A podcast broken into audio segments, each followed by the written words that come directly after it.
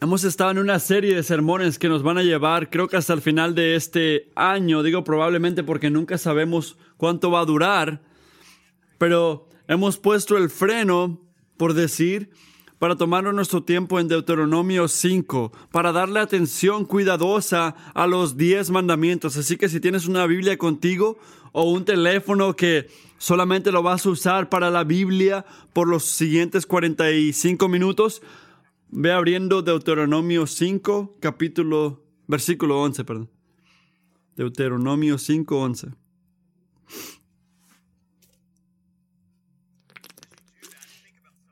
Mientras haces esto, piensen en esto.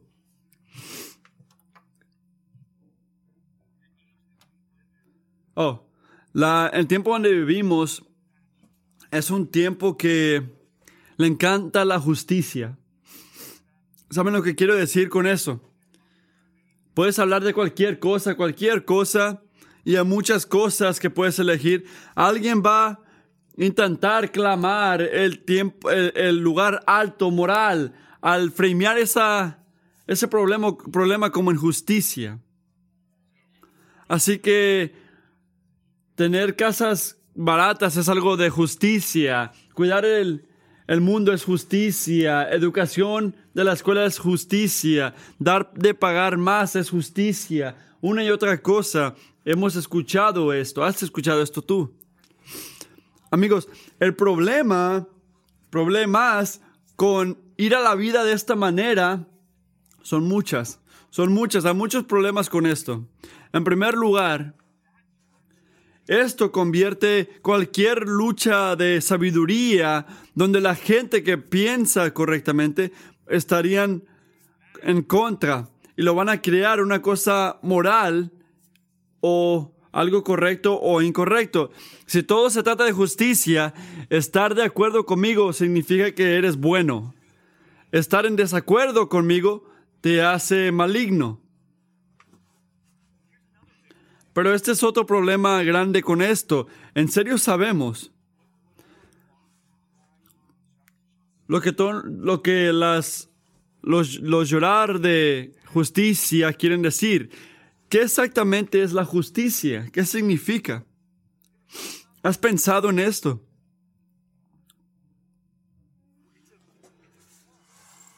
Es un concepto moral que solamente se entiende bíblicamente, si lo conectas a la Biblia, Dios nos manda a practicar justicia porque Él es un Dios de justicia.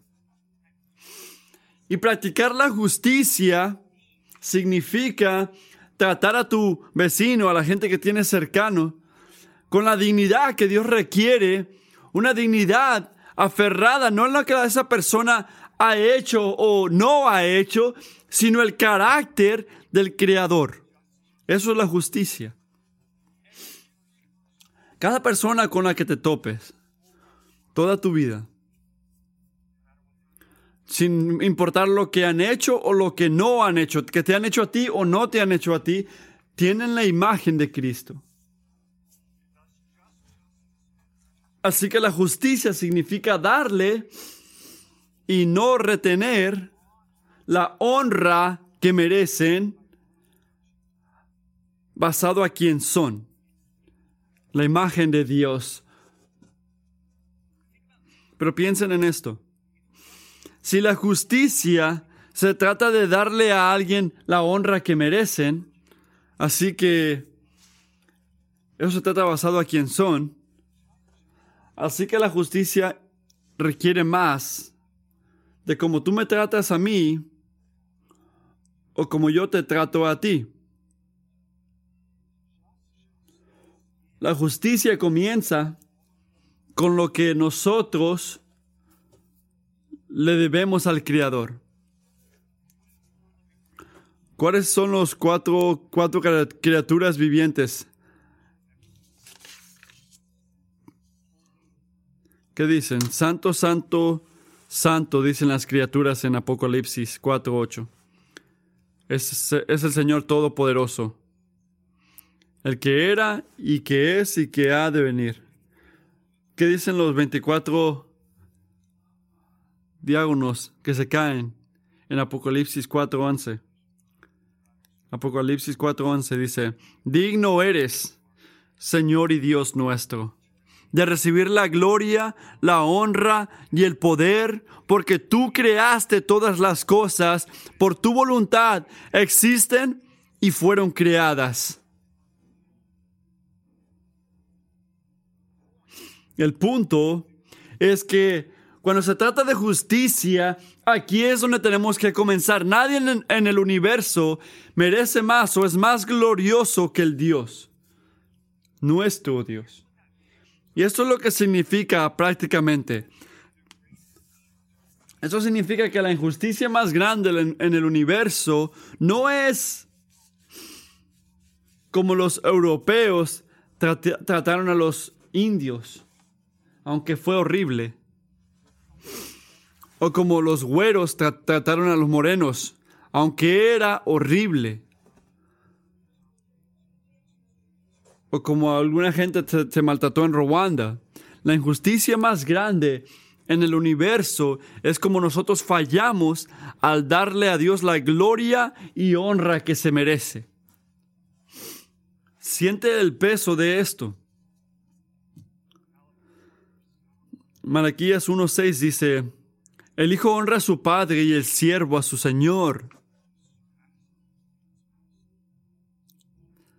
Ahora bien, si yo, si soy tu padre, si soy padre, ¿dónde está el honor que me merezco?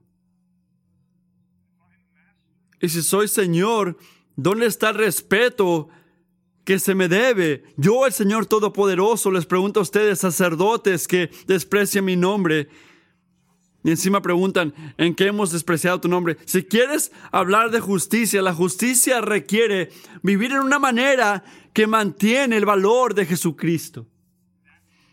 Esto es lo que requiere.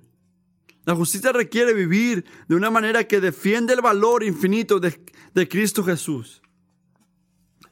Eso es lo que significa mantener el tercer mandamiento. La justicia requiere vivir en una manera que defienda el valor infinito de Cristo Jesús. Deuteronomio dice, no tomarás el, en vano el nombre del Señor tu Dios, porque el Señor no tendrá por inocente a quien tome su nombre en vano. Traducción.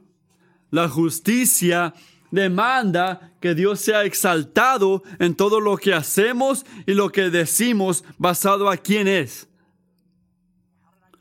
¿Cómo llegué ahí? ¿Cómo llego ahí? Hay un pensamiento en el versículo 11 dice que no hagas algo. Lo dicho antes, y ahorita que estamos estacionados en Deuteronomio, si algo está prohibido en la ley de Dios, lo contrario es llamado. Son dos lados de la misma ficha. Tomen el segundo mandamiento, por ejemplo, lo que dijo Caleb la semana pasada al prohibirnos de alabar a Dios basado a quien nos imaginamos que es. ¿Qué, ¿Qué, nos está llamando Dios? ¿Cuál es el mandato de Dios aquí? Él está diciendo, solo me puedes alabar basado a quien me he revelado ser. ¿Verdad? Así que piensen en esto. ¿Qué es lo contrario, el otro lado de la ficha de tomar el nombre de Dios en vano. Usando o hablando el nombre de Dios que no ten, como que no tuviera valor. Te voy a decir que es, se involucra más de que mirar tus, oh, ay Dios míos. Es Salmo 29, 2. Tributen al Señor la gloria que merece su nombre. Este es el mandato. Dios apasionadamente, apasionadamente está involucrado en glorificar su nombre. Así que la pregunta es esta. Tú, tú estás aferrado a esto, a, traer honra a su nombre. ¿Cuál es el testimonio de tu vida? Cuando alguien esté observando tu vida, amigo, alguien que le esté mirando pudiera decir que Dios tiene mucho valor, algún valor o valor supremo en tu vida? ¿Qué dirían? Mirándote. O entender lo que significa de no tomar el nombre de Dios en vano. quiero que preguntemos y respondamos tres preguntas. En primer lugar, ¿cuál es el nombre de Dios? ¿Cuál es el nombre de Dios?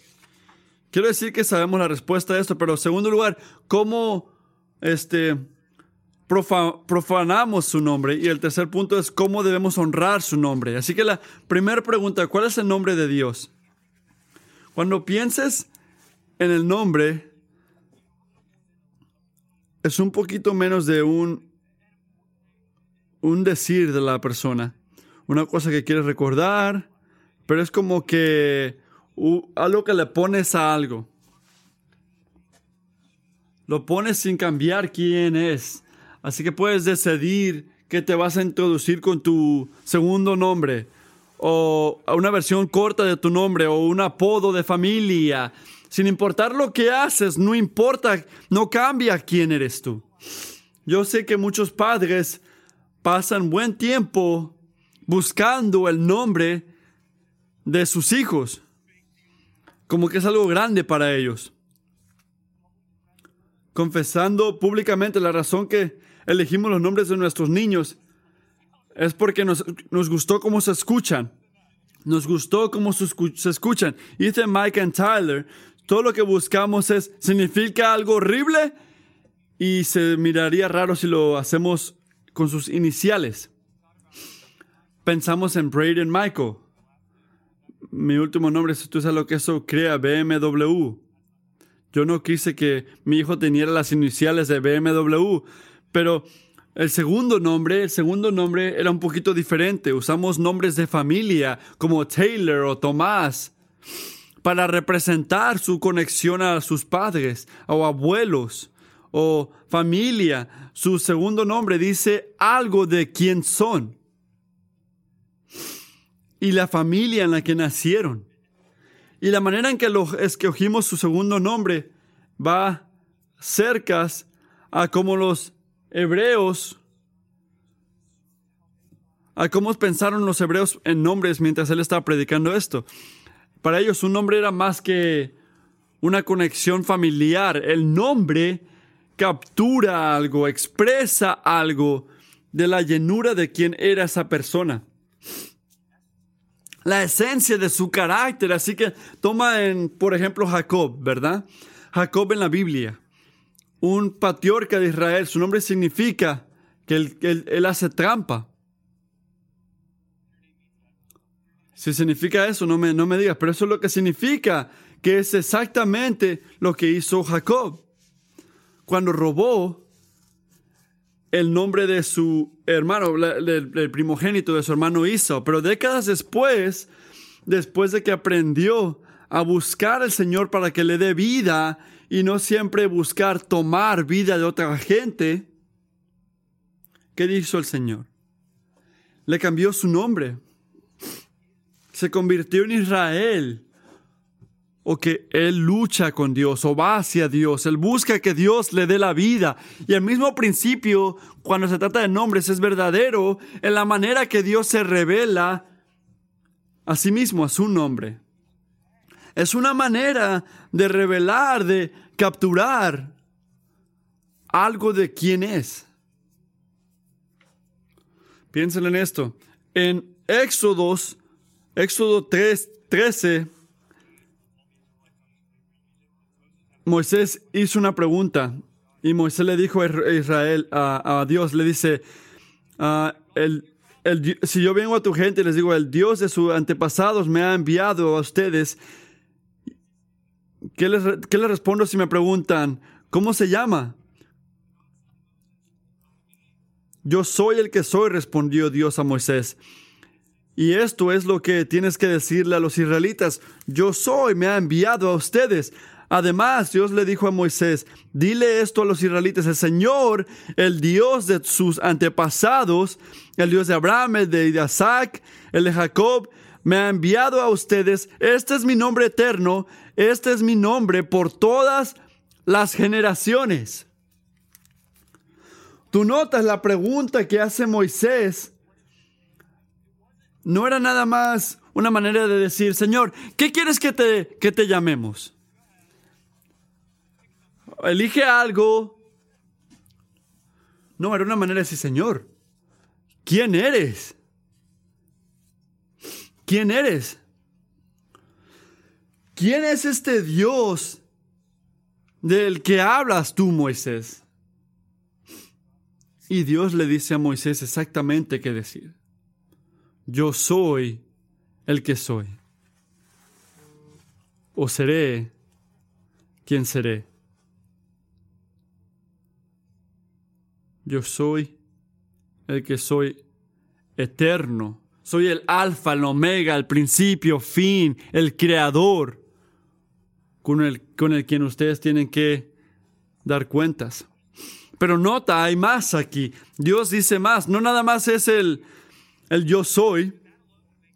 Esto lo haría merecedor de alabanza, pero también es el Señor o Jehová. El que hace pactos, el que los mantiene. En otras palabras, el que es nuestro Dios, Él hizo algo. Él entró a Abraham, Isaac, Jacob a sus vidas y los llamó como un pueblo para su propia posesión. Jehová es el nombre de Dios de, de pacto, el nombre basado en quien se reveló a Israel. Y Jehová nos recuerda que Dios no nada más es un, un espíritu flotando en las cosas espirituales de la vida, jalando cosas como si fueran títeres. No, Él es el que tiene relaciones con su gente.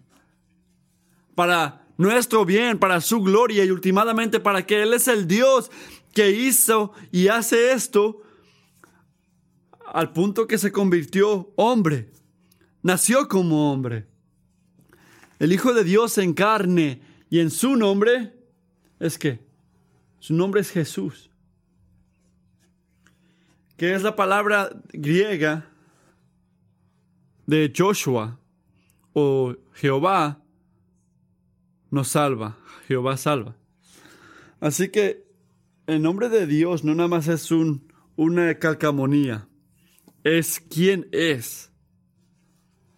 Él es el Señor que nos trae a relación con sí mismo, basado en el nuevo pacto en su sangre. es el Señor que vivió, murió, resucitó para darnos vida eterna. El nombre de Dios, en otras palabras, es una revelación de su carácter. Es una expresión de quién es. Es la manera en que Dios nos dice, este es quien soy y esto es lo que hago. Así es como soy. Escucha mi nombre.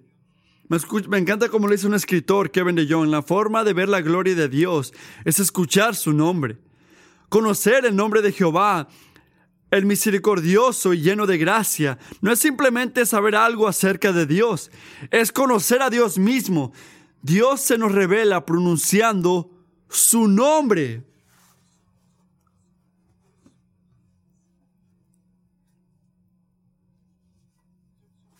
Así que cuando la escritura habla, puede que lo has escuchado antes, de confiar en el nombre del Señor, o llamando el nombre del Señor, te has preguntado, bueno, eso es algo espiritual. ¿De qué, de se trata eso? No se trata de usar como una fórmula mágica o las palabras correctas religiosas o si digo tu nombre correctamente es como una manera de, de abrir cosas increíbles. Confiar en el nombre del Señor, llamar al Señor, se trata de llamar y buscar a Dios por quien es. Porque su nombre captura qué? Captura, en verdad, ¿quién es? Salmo 20 dice, estos confían en sus carros de guerra, aquellos confían en sus corceles, pero nosotros confiamos en el nombre del Señor nuestro Dios. Y todo el que invoque en el nombre del Señor escapará con vida.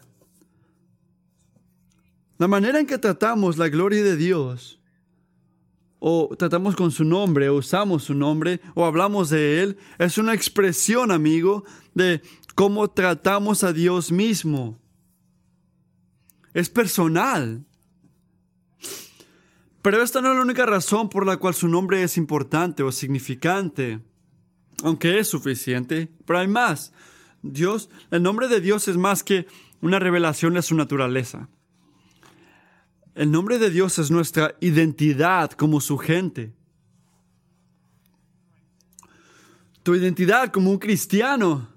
Lo que era verdad de Israel bajo el nuevo pacto, que era en el pueblo de Dios llamado por su nombre, es más verdad de la iglesia bajo el nuevo pacto. ¿Por qué? Porque cuando Dios le da a los pecadores vida eterna, espiritual, lo que eres, el que eres, quién eres, cambia. En Isaías 62, el profeta anticipa esto. Ese cambio en quién eres cristiano, él anticipa que la gente de Dios va a recibir un nuevo nombre. Escuchen esto. Las naciones verán tu justicia y todos los reyes tu gloria. Recibirás un nombre nuevo que el Señor mismo te dará. Serás en la mano del Señor como una corona esplendorosa, como una diadema real en la, palma de Dios. Ya no te llamarán abandonada, ni ah, tu tierra llamarán desolada, sino que te serás llamada mi deleite. Tu tierra se llamará mi esposa, porque el Señor se deleitará en ti y tu tierra tendrá esposo. Una de las cosas increíbles que hace Dios bajo el nuevo pacto, una de las los privilegios que tenemos al unirnos con Cristo a través de la fe, a través del Espíritu Santo, es que Cristo, la identidad de Cristo, la identidad de Jehová, se convierte nuestra identidad. No en la manera que tú eres Dios. Yo no estoy mirando ningún Dios, tú no estás mirando un Dios pero en la manera que estamos adoptados a la familia de Dios. Como hijos, hijas, recibimos el nombre de Dios. Recibimos, es la razón por la cual Jesús nos dice en Mateo 28 que bauticemos a los creyentes en qué? En el nombre del Padre, del Hijo, del Espíritu Santo. Por eso Dios nos da autoridad como iglesia para hablar en su nombre. Mateo 16, para actuar en su nombre. Primero de Corintios, para reflejar la gloria de su nombre. Segundo de Corintios, porque somos llamados por su nombre en Hechos 15. Una vida llena de Dios en Hechos, miramos esto, que la gran gloria y propósito de esta iglesia, de nosotros, Kingsway, es proclamar las excelencias de Cristo, la gloria de su nombre. Primero de Pedro 2. Y Pablo une todo esto en segundo de Corintios 5:20 cuando dice, así que somos embajadores de Cristo. Lo representamos, tenemos un nombre, somos identificados por la relación que tenemos con Él. Parte de su familia, ahora y para siempre. yo pienso que en nuestra cultura individual, ese es el mundo en el que vivimos, pensamos, yo no represento a nadie, solamente a mí mismo, ¿verdad? Yo represento a mí mismo, yo hablo por mí mismo, yo actúo por mí mismo, no me digas quién soy, yo no te represento a ti. Yo vengo solo. Y ahora es tiempo que voten por mí.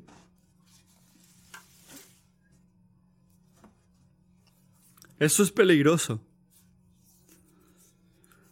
Porque cuando te conviertes cristiano, Dios te da a ti la dignidad de tener su nombre. No representas a Él. No eres parte de un agente espiritual o una organización espiritual. Te conviertes cristiano y te conviertes el pueblo de Dios, la gente de Dios. Eres llamado a ser imagen de Él, representarlo a Él y enseñarle al mundo quién es. Así que, ¿cuál es el nombre de Dios? La primera pregunta, bueno, es una revelación de su naturaleza, una expresión de quién es y es nuestra identidad como su gente. Esa es la respuesta. Segunda pregunta, ¿cómo profanamos su nombre? ¿Cómo tomamos su nombre en vano?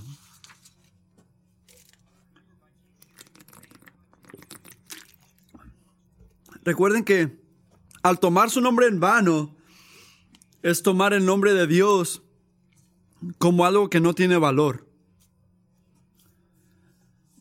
Algo que no tiene valor, que no llama la atención, como un penny que alguien miraría en la calle. En su libro de los diez mandamientos, Kevin de Young, voy a decirles unos seis ejemplos de esto. En primer lugar, ¿cómo profanamos el nombre de Dios? Lo hacemos al maldecir su carácter con nuestras palabras. Al maldecir su carácter con nuestras palabras. En Deuteronomio 1.27, Deuteronomio 1.27, Israel está quejándose con Dios, queja, queja. Basado la respuesta al espía que fue a mirar la tierra de Canaán cuando iban para allá. Moisés dice, se, se pusieron a murmurar en sus carpas y dijeron, el Señor nos aborrece, nos hizo salir de Egipto para entregarnos a los amorreos y destruirnos. ¿Era verdad? Claro que no. Claro que no. Él no lo rescató de, de, Egipto porque lo odiaba, lo rescató porque lo amaba. Era una mentira. Pero tú notas que eso es lo que hace no creer, la falta de fe. La falta de fe es agarrarte a una mentira del carácter de Dios. Dice, Él no es soberano, Él no es amoroso y no es sabio. Yo lo sé. Y usa esa falta de fe para justificar nuestro enojo hacia Él o no ir con su autoridad. Y esa es una violación del tercer mandamiento, amigos. ¿Por qué? Porque estamos tomando su nombre en vano, estamos tratando el nombre de Dios como que si no tuviera valor. En segundo lugar, tomamos el nombre de Dios en vano cuando denigramos su carácter con nuestras acciones. Así que maldecimos su carácter, denigramos su, carácter con nuestras acciones. Así es lo que dice Ezequiel 36 cuando describe a Israel como profanando, ah, dando luz, profanando su nombre a través de las naciones. ¿Cómo hizo esto Israel? Bueno, es muy simple. Fue llamada por el nombre de Dios Dios le dio su nombre. Tú eres mi pueblo. Tú eres mi nación elegida. ¿Y qué hizo? No obedeció las palabras de Dios. Enseñó su autoridad, su identidad como su pueblo, a través de ser hipócritas, hipócritas, a explotación, a inmoralidad sexual, todas las maneras malignas ellos mintieron al hablar de lo que significaba ser el pueblo de Dios. Y piensa en esto. Esta era una lucha más grande. Sus acciones mintieron del carácter del Dios que representaban y el nombre que tenían. Sus acciones, por decir, decían algo a las naciones alrededor. Decían, hey, eso ser la gente de Dios no es tan diferente a lo que hacen ustedes. Y por eso nos parecemos a ustedes. ¿Saben qué? Queremos ser más como ustedes, dicen esas cosas. Tenemos que sentir el peso de esto. Si tú eres un cristiano, tienes la imagen de, de, Cristo Jesús todo el tiempo. No nada más cuando tienes tu cadena con la cruz o cuando vienes a la iglesia y alguien te dice, hey, ¿eres cristiano? Bueno, sí, pero no sé. No, todo el tiempo tienes la imagen de Cristo y cuando haces algo que va contra la autoridad de Dios o se sale de la línea de, palabra de Dios, ¿qué haces? Estás tomando su nombre en vano. Estás diciendo en la manera que vives que Dios no merece tener confianza, no merece ser obedecido. Estás diciendo que algo es mejor que Él. Todo pecado hace esto. Y menciono esto porque creo que no le ponemos atención al impacto de lo que hacemos y a la gente que lastimamos. ¿Has pensado en esto? Cuando en realidad el que es más afectado, más dañado, más atormentado por nuestro pecado, siempre es Dios mismo. En cada situación, ¿por qué? Porque es su bondad, su sabiduría, la que cuestionamos y el amor que estamos negando. Piensa en el rey David. ¿Qué hizo David después de que hizo la, ah, la infidelidad con Bathsheba y mató a su esposo? ¿Qué hizo David? Salmo 51, 4. Contra ti he pecado, solo contra ti. Y he hecho lo que es malo ante tus ojos. ¿Qué?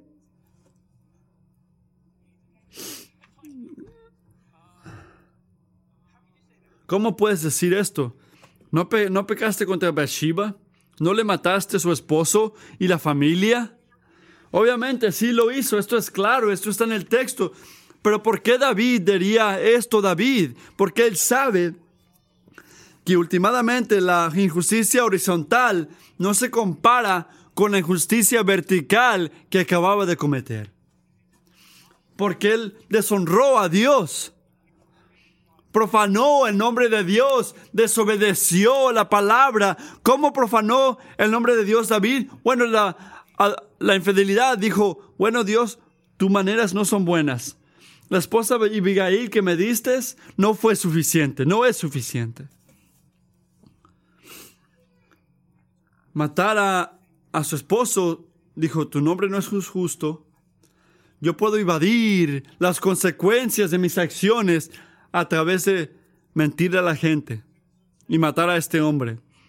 Así que al, lugar de honrar, mantener el nombre de Dios, David profanó. A lo cual decimos, como americanos, nadie se lastimó. Ajá, Urias sí se murió, obviamente, pero nadie más fue lastimado. Entonces, ¿por qué importa? dirían algunos. Todos estaban de acuerdo ella quería, él quería. Esta no es la pregunta que distingue correcto e incorrecto en este universo.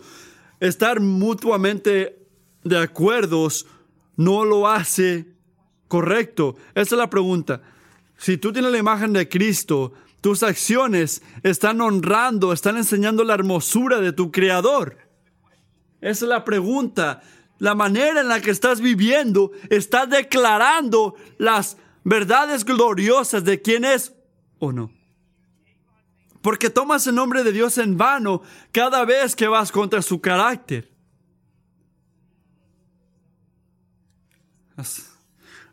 Tercer punto. Tomamos el nombre de Dios en vano cuando cooperamos su autoridad para nuestros propósitos. ¿Qué quiero decir con esto?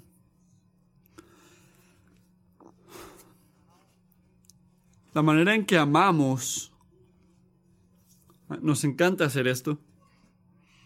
Amamos tomar nuestras ideas, nuestras preferencias, nuestros planes, nuestros deseos y ponerle el nombre de Dios encima para justificar lo que queremos hacer.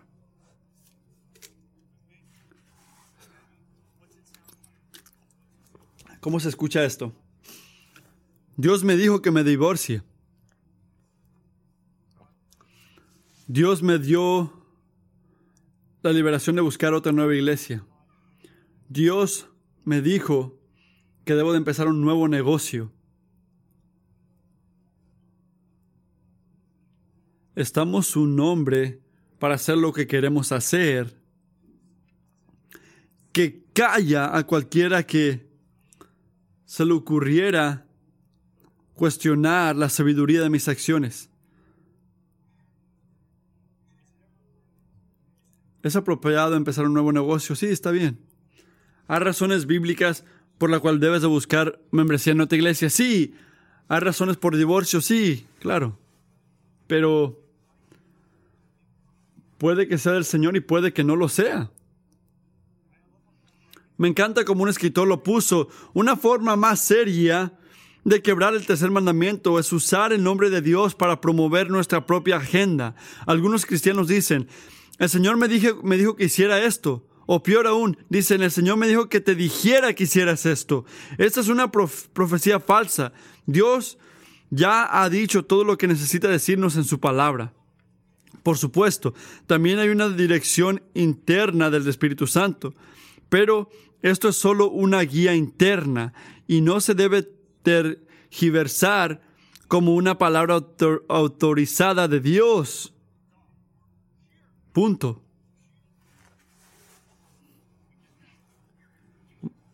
Vamos a continuar al siguiente punto. Tomamos el nombre de Dios en vano al usarlo de una manera frívola. Así que diciendo Dios, Jesucristo, ¿es una mala palabra? Toma, de lo, toma lo que es santo y lo mancha en el enojo. Está diciendo que tomar la palabra de, ay Dios mío, para expresar estar sorprendido o muy alegre trata el nombre de Dios como algo casual. Una expresión, lo usa como una expresión o una exclamación para a repetirlo tanto le quita el valor que él merece. Tomamos el nombre de Dios en vano cuando lo usamos de una manera irreflexiva.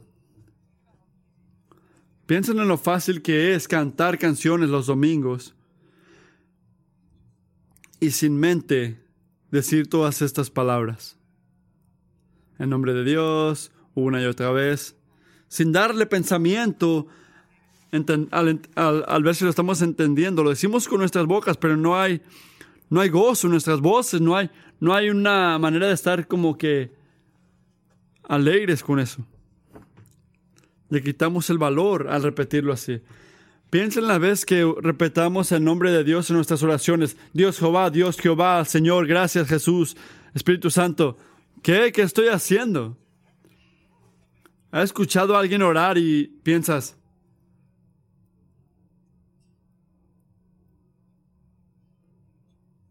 tomamos su nombre en vano? Se convierte en una manera de hablar espiritual. Y si tú has orado, así la mayoría de tu vida cristiana. No te estoy condenando, sino provocándote, diciéndote, amigo, el Señor le importa cómo usa su nombre. Que no haya nada, nada leve de esto, sin pensamiento en la manera que usamos su nombre. Jesús nos advierte de esto en Mateo 6, 7. Y al orar, no hablen solo por hablar como hacen los gentiles, porque ellos se imaginan que serán escuchados por sus muchas palabras. No sean como ellos, porque el Señor sabe lo que necesitas antes de pedirle. Ora entonces así. Nuestro Padre, que estás en el cielo, santificado sea tu nombre no en vano, no en poco valor, santificado, honrado, magnificado sea tu nombre. Tomamos el nombre de Dios en vano al usar su nombre de una manera engañosa, una manera engañosa. Si mientes, amigo, en la ley, y le dices a alguien, te lo juro, te lo juro que, que mire esto, te lo juro en el nombre de Dios. y no estás diciendo la verdad, estás usando el nombre de Dios en vano. Y quiero que pienses en esto. No es algo leve, no es una calcamonía, es algo personal. Dios es algo personal. Por eso el tercer mandamiento, y escucha esto, no se trata de decir cualquier tontería. Oh, escuché, oh, ay Dios mío, estás pecando. No. El tercer mandamiento se trata de qué? Se trata de la orientación de tu corazón hacia las cosas de Dios.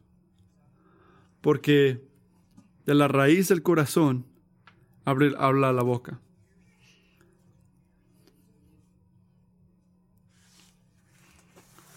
Profanar su nombre es deshonrar a Dios. y tomamos el nombre de Dios en vano cada vez que hablamos o actuamos de una manera que no debería de ser. Así que, ya que tenemos esas convicciones, ¿cómo debemos de honrar el nombre de Dios? ¿Cómo debemos honrar su nombre? Miren en Deuteronomio, Deuteronomio 5.11. Vamos a pensar en la segunda parte. Porque hay una advertencia aquí, porque el Señor no tendrá por inocente a quien tome su nombre en vano. ¿Cuál es la advertencia? Que Dios toma la manera en que tomamos su nombre muy serio. No nada más de que está predicando tus padres o la iglesia, Dios lo toma muy importante. Porque quien es no es algo leve ante los ojos de Dios. Y promete que no va a ignorar o cerrar los ojos a esos que fallan al mantener la dignidad de su nombre. ¿Cómo se ve? Honrar el nombre de Dios. ¿Qué estamos haciendo ahí? ¿Cómo se ve? Tener su imagen, usar su nombre, hablar de su nombre de una manera que enseña su valor. Esta es la primera cosa. El primer paso en exaltar el nombre de Dios es llamar en, el nombre del Señor. ¿Cuál es el paso número uno? ¿Quieres mantener el valor de Dios? El primer paso es recordar, es que, que tenemos que llamar en el nombre del Señor. Significa reconocer que necesitas que alguien te libere de la muerte que mereces basado en tus pecados. Reconocer que Jesús es el Salvador que necesitas. Y significa confiar en Jesús como el único que te puede dar vida eterna, vida espiritual. En otras palabras, honrar el nombre de Dios comienza con confesar que Jesucristo es tu Salvador, el Hijo obediente, que fue crucificado, el Rey que resucitó. Él es el Señor, Él es tu esperanza, Él es tu vida, Él es tu salvación. No tus buenas obras, no tu terapia, no tu estrategia de caminar. Jesús es tu salvación. Y al hacer esto, exaltar el nombre del Señor, al llamar en el nombre del Señor, recuerden estas dos cosas. Tienes que recordar el privilegio de representar a Jesús en todo lo que hacemos. Tienes el privilegio de recordar el privilegio representar a Jesús en todo lo que hacemos. Me encanta mirar los, los Olímpicos o la, la Copa del Mundo. ¿Por qué? Porque los atletas representan algo más grande que sí mismos. ¿Has pensado en esto? Por eso me llama tanto la atención. Representan tu país, representan tu gente. Y los afecta. Muchos, algunos. Sienten el peso de esto. Las entrevistas después de los partidos son un poquito más diferentes. No hablan de sí mismos tanto. Hablan de Estados Unidos o Brasil, Corea, cristiano. Tú tienes el privilegio de representar el Rey de Reyes. ¿Has pensado en esto? Te ha llamado por nombre. Tú fuiste llamado por su nombre, que lo que significa es que donde sea que vayas, lo que sea que estés haciendo, siempre representas a Jesús. Cuando llamas tu primer cliente mañana, representas a Jesús. Cuando miras tu primer paciente, representas a Jesús. Cuando cambias a tu niño, estás representando a Jesús. Cuando le hablas a alguien en la tienda que te está maltratando, o alguien en el restaurante que no se acuerda de tu orden o, o te da té sin, sin azúcar. Representas a Jesús todo el tiempo. Porque somos los embajadores de Dios. Esta iglesia representa al cielo, así que la manera en que vives, la manera en que hablas, la manera que actúas cuando todos están mirando cuando nadie está mirando. Declara la verdad de Jesús o, las, o miente de su valor.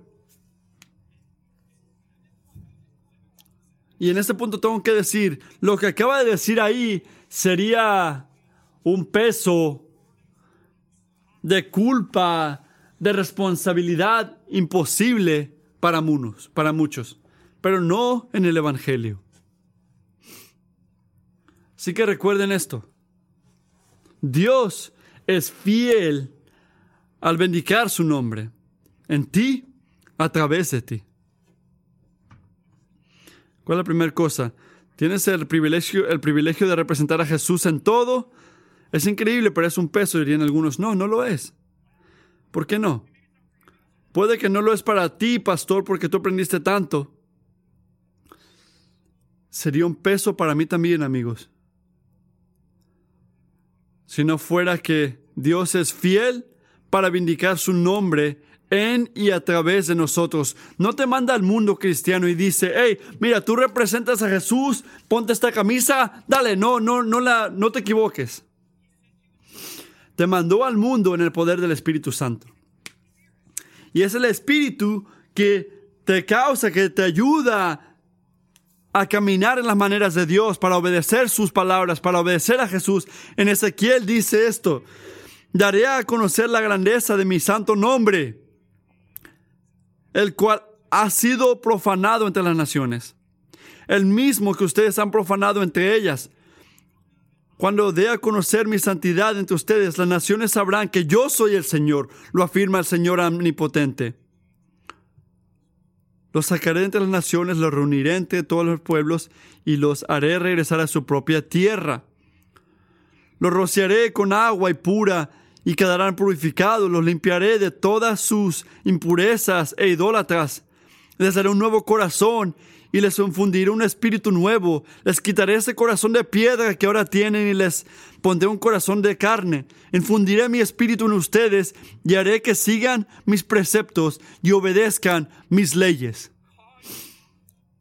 Y haré que sigan mis preceptos y obedezcan mis leyes.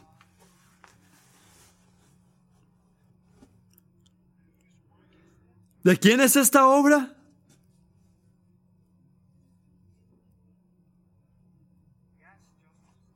Sí, la justicia requiere vivir de una manera que enseña el valor de Cristo. Va a ser exaltado entre las naciones, va a ser exaltado. Pero hermano, eh, escucha, últimamente no es tu obra, no es nuestra obra. Es una obra que Dios cumple en nosotros y a través de nosotros, a través del poder del Espíritu. Y solamente a través del poder del Espíritu tenemos esperanza de mantener el tercer mandamiento. Así que escúchame mientras terminamos. No estoy hablando de dejar ir y dejar que Dios se encargue. No, para nada, para nada. Estamos contra, es, la escritura está contra, Dios está contra la falsa teología que dice, yo estoy esperando obedecer hasta que Dios cambie mi corazón. Estamos contra eso. ¿Por qué? Porque Santiago 4 dice, así que comete pecado todo el que sabe hacer el bien y no lo hace. Así que comete pecado todo el que sabe hacer el bien y no lo hace. ¿De qué estoy hablando? Estoy hablando de cambiar la ansiedad de intentar hacer mucho de Cristo por nosotros mismos, por el gozo de honrar su nombre a través del poder del Espíritu Santo. En Filipenses 2, así que, mis queridos hermanos, como han obedecido siempre, no solo en mi presencia, sino mucho más ahora en mi ausencia, lleven a cabo su salvación con temor y temblor. Tienen que hacerlo por Él. Así que, cristiano, ¿qué tienes que hacer? ¿Qué tienes que hacer? ¿Qué tienes que hacer? Elegir obedecer, ¿verdad? Elegir correr, elegir caminar es un... Sino, eh, tienes que elegir una manera que honre el Evangelio. Pero mientras eliges estas cosas, hazlo con una confianza gozosa, que es el Espíritu que te va a dar el poder para hacerlo, el Espíritu que te va a sostener, el Espíritu que te va a ayudar, el Espíritu que te va a transformar en el camino, para que al final el testimonio de tu vida, no perfectamente, pero fielmente, es que Jesús merece mi alabanza. Y Jesús merece tu alabanza. Porque nuestras vidas, tenemos que recordar esto, nuestras vidas se trata más de intentar terminar otro día. Te has despertado en la mañana y pensaste, ¿qué estoy haciendo aquí? ¿De qué, de qué se trata mi vida? ¿Voy a seguir haciendo esto hasta que me pueda mudar a un lugar de gente vieja y relajarme.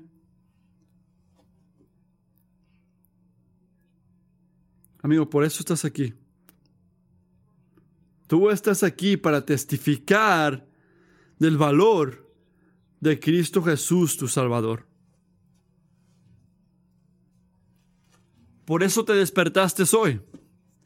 Porque hoy es el día en el que el Señor eligió darte el privilegio de hacer mucho de Él al obedecer su palabra y el poder que Él te da.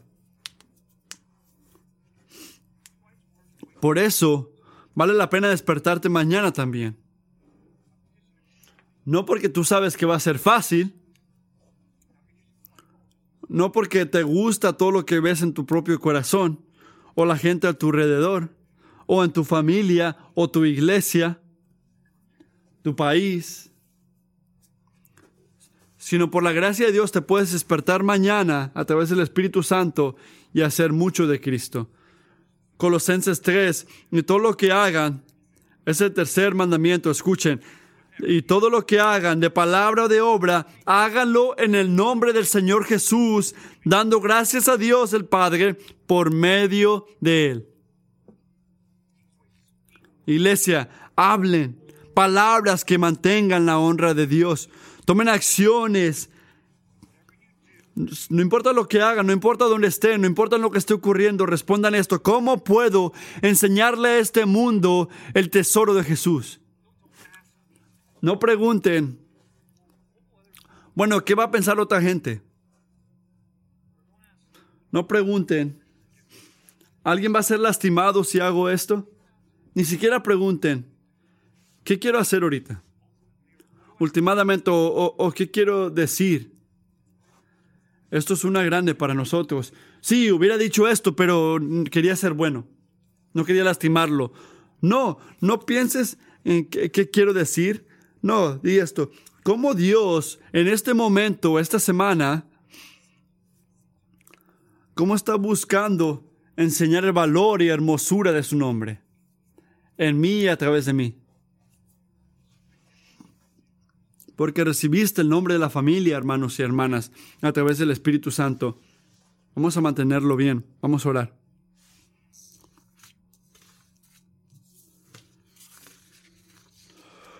Señor,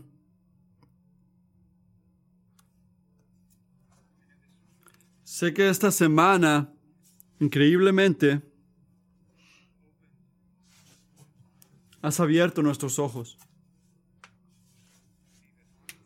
Para ver que tomar tu nombre en vano es algo más grande de lo que pensamos.